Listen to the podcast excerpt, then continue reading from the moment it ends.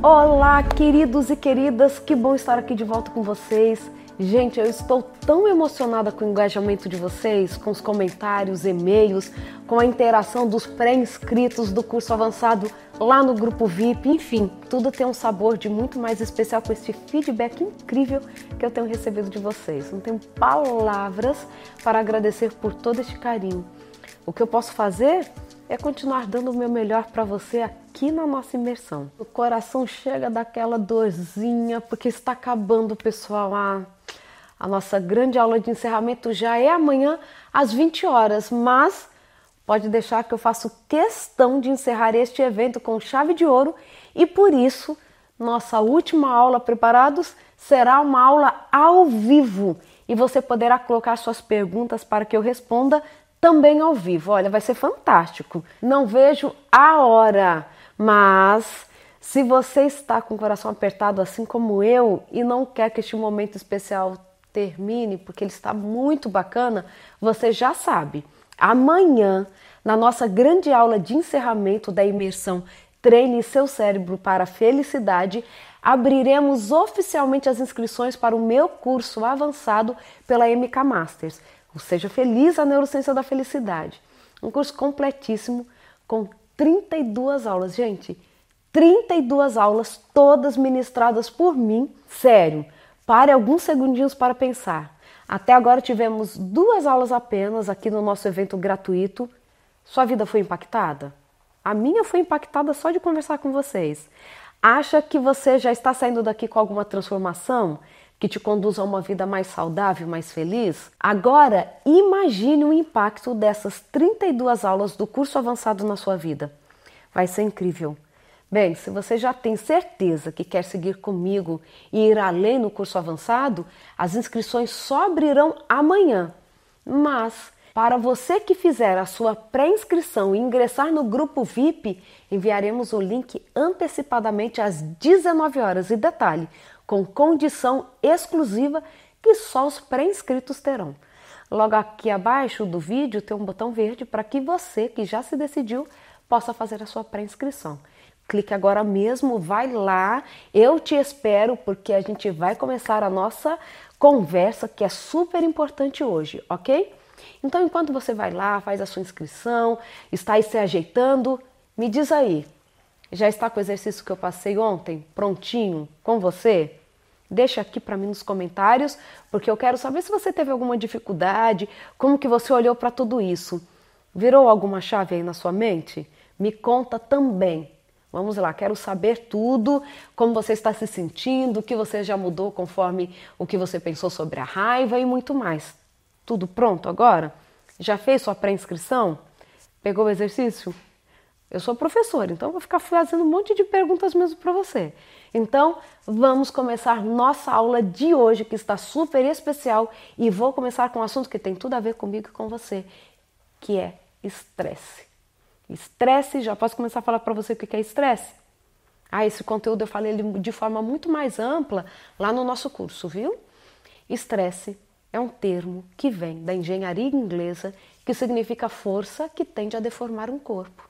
É um termo utilizado por Hanseli lá na década de 1940, porque ele percebeu que existiam alguns, alguns eventos fisiológicos que lembravam muito esta força que tende a deformar um corpo. E por conta disso, ele pega esse termo emprestado da engenharia inglesa e traz para esse contexto da saúde humana, né, que tem a ver com o nosso organismo. Então, o que pode ser uma força que deforma o corpo, o estresse? Tanto coisas positivas, estímulos positivos, quanto negativos.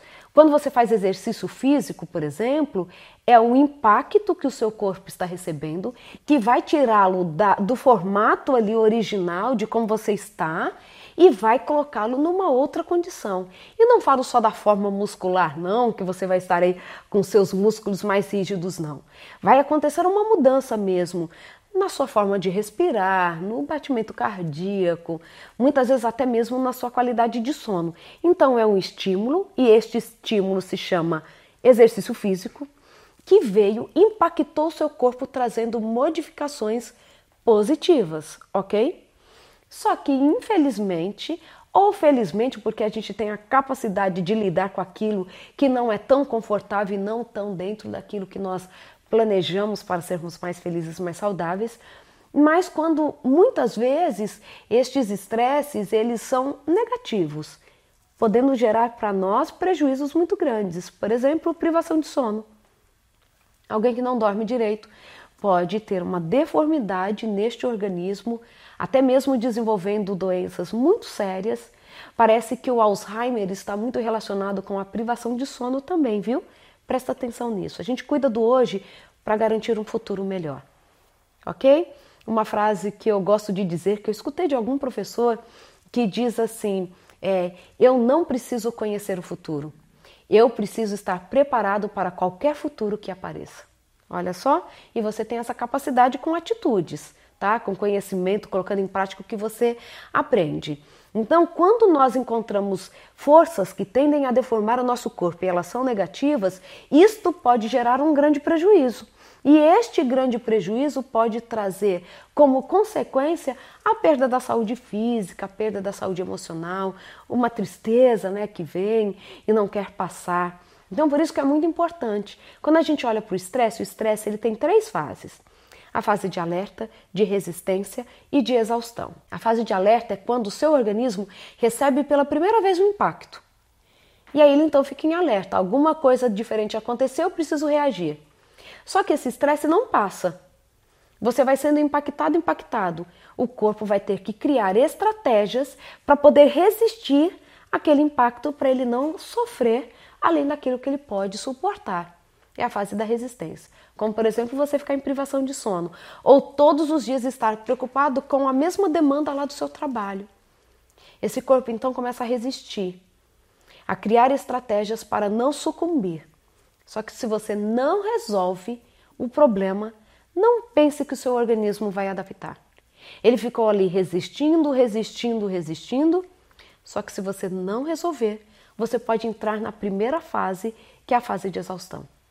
E a fase de exaustão, querido, a fase de exaustão, querida, já pode nos levar a prejuízos muito significativos. É quando o seu organismo já começa a dar sinais de falência. E nós dizemos que, na verdade, o estresse ele tem quatro fases: alerta, resistência, exaustão, se não resolver aqui, morte. Por isso que a gente só fala de três, porque no quatro você já não consegue fazer mais nada, tá? Então a gente tenta parar aqui, ó. Na verdade, evitar esse daqui, mas se chegou aqui, a gente tem que voltar. Agora pega aí o teste. Quero ver o que você respondeu. Não te dei nenhuma dica antes porque eu não queria te influenciar, tá? Fase 1, alerta. Fase 2 é a de resistência e a fase 3 é de exaustão. Me fala aí quantas você assinalou na primeira. Se quiser, pode escrever aqui, ó. Fase 1, quantas você assinalou? Que tem a ver com as últimas 24 horas, né? Que você anotou.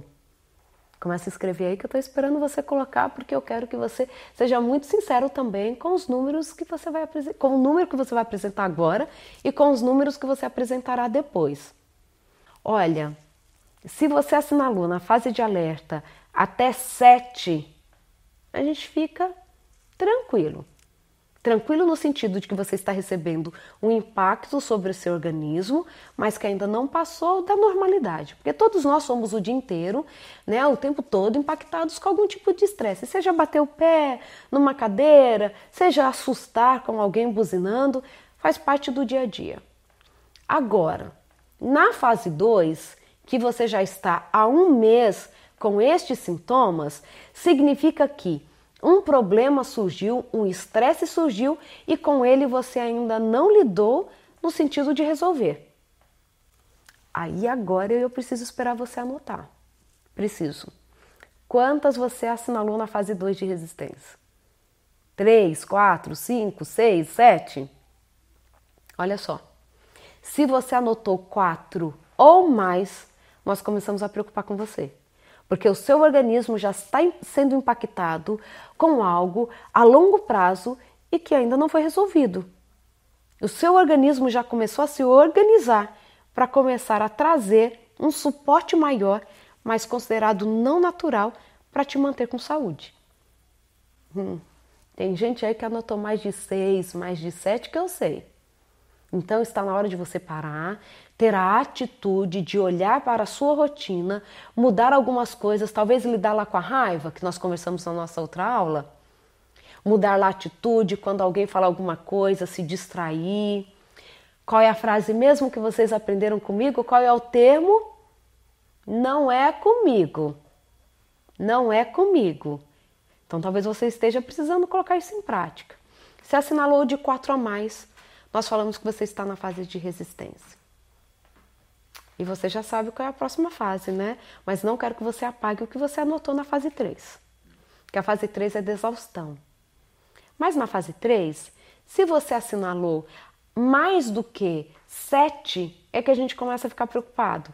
Preocupado no sentido de que você já está em fase de exaustão, tá? Porque se você já passou pela resistência e ali você já teve mais do que quatro, você tem que começar a olhar a sua rotina, mudar algumas coisas, mudar alguns sentimentos para que você possa ter mais qualidade de vida. Agora, na fase de exaustão, se você já assinalou sete ou mais, nós começamos a preocupar porque este organismo já começou a mostrar sinais de falência. E o que é mais difícil de lidar e é o que mais traz impactos negativos sobre o organismo é o estresse que nós chamamos de estresse crônico imprevisível. É aquele que já é a longo prazo e que é imprevisível. Hoje foi o chefe. Quando chegou à noite, o pneu do carro furou. Chegou em casa, o filho trouxe um problema da escola. O estresse vai mudando. Você vai colecionando diferentes fontes de preocupação e de forma crônica. Todo dia tem alguma coisa. Isso é extremamente prejudicial para a nossa saúde mental. E quando você chega na, na, fase de exaustão, se você não cuida, você já está levando o seu organismo à falência e aí, por exemplo, pode ter uma alteração na sua, no seu apetite. Quando nós estamos na fase aguda do estresse, por conta de um hormônio que se chama CRF, nós podemos ter a perda de apetite. Mas quando o estresse fica crônico, o hormônio que não consegue diminuir os seus picos é o cortisol. E cortisol você já escutou falar sobre ele, né? O cortisol com picos elevados e constantes no nosso organismo pode levar-nos a que a gente chama de um comportamento orexígeno, que é a vontade absurda de comer. Só que não é qualquer coisa que o cortisol quer que você coma não, viu? O cortisol quer gordura e açúcar tudo que a gente não precisava nesse momento, que vai trazer impactos absurdos, negativos para a nossa saúde. Então, olha aí no seu estresse e cuida, muda algumas coisas da sua rotina para que você possa ter mais saúde. Sabe por quê? Um estresse não cuidado torna-nos mais vulneráveis à ansiedade, à depressão e também a outros transtornos emocionais, como por exemplo a ciclagem no bipolar. Então, o estresse, por exemplo, uma privação de sono de uma única noite, quem é bipolar pode fazê-lo ciclar e ele entrar na fase de mania. Ciclar é quando sai de uma fase e vai para outra, tá? A bipolaridade tem a depressão e a, a parte de mania, e aí ele pode ciclar indo para a fase de mania. Com uma única noite de privação de sono, viu como é importante? Como você tem que cuidar do seu corpo? Como a gente precisa de informação, como as que você está tendo aqui e que também foram preparadas com muito carinho para o nosso curso Seja Feliz, a Neurociência da Felicidade, onde eu explico com mais detalhes tudo isso.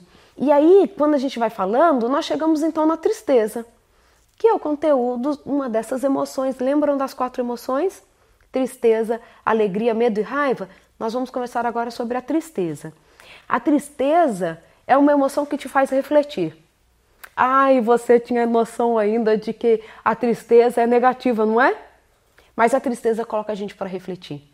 Ela é um mecanismo de alerta para mostrar quando algo não vai bem na nossa vida e tem a intenção de nos fazer solucionar o que não está bem. Você achava que tristeza era algo que a gente tinha que viver passivamente, não é? Não.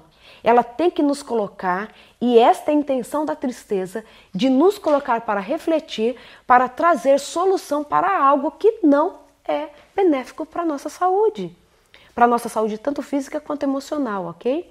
Embora não seja agradável sentir-se triste, é importante darmos atenção a essa emoção.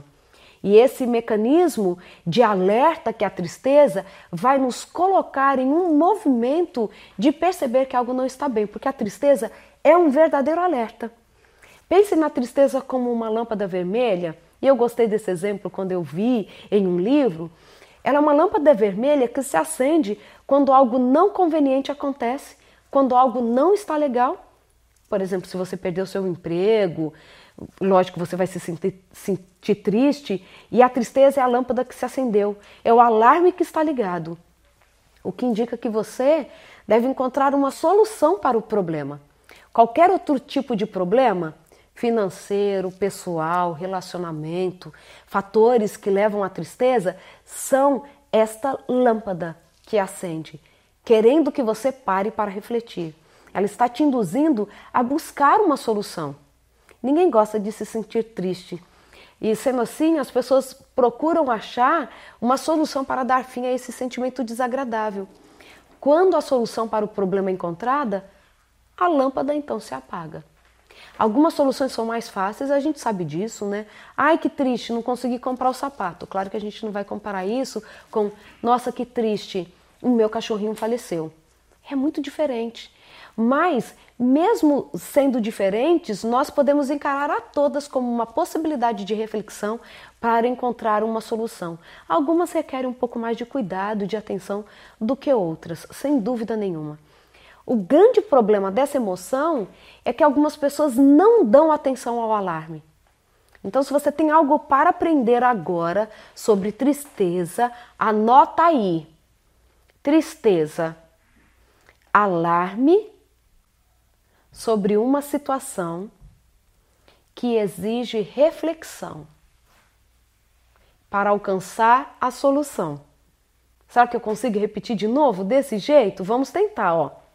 Tristeza é, uma, é um alarme que requer uma reflexão em busca de uma solução. Muita gente não presta atenção nesse alarme. Elas não buscam uma solução e seguem a vida na esperança de que um dia ela se apague. A pessoa segue a vida sem buscar uma solução ao que causou a tristeza. Muitas vezes nós só queremos resolver a tristeza. Então a lâmpada começa a brilhar ainda mais forte, mostrando que algo realmente não está correto. E neste caso, a tristeza tende a aumentar. Continuar nesse caminho pode levar a algo bem pior, a uma tristeza muito mais forte, o que pode ocasionar uma depressão. Porque é uma força que está tentando deformar o seu corpo, você não agiu para solucionar e ela pode ir se intensificando. Portanto, é necessário buscar uma solução para o problema. Sempre há uma maneira de se resolver um problema. E isso eu preciso falar para você. Às vezes, o resolver o problema não significa que você vai lá, vai atuar e vai ficar feliz porque imediatamente resolveu, mas você vai refletir e talvez na reflexão você vai chegar a essa conclusão. Olha só, não é algo que dá para resolver agora. Vou precisar ter paciência para esperar o momento certo ou a pessoa certa para me ajudar. Isso é um exercício para a vida também. É importante lembrar que a tristeza é um alarme. Eu preciso falar isso de novo para você. Ela não resolve o problema e sim o ajuda a identificá-lo. E tem muita gente parando na tristeza, como se fosse o fim em si mesma. Eu preciso é afastar a tristeza do meu coração. Não é isso. Você precisa encontrar uma solução. Então, de modo geral, encontrar problemas e solucioná-los é uma tarefa fácil.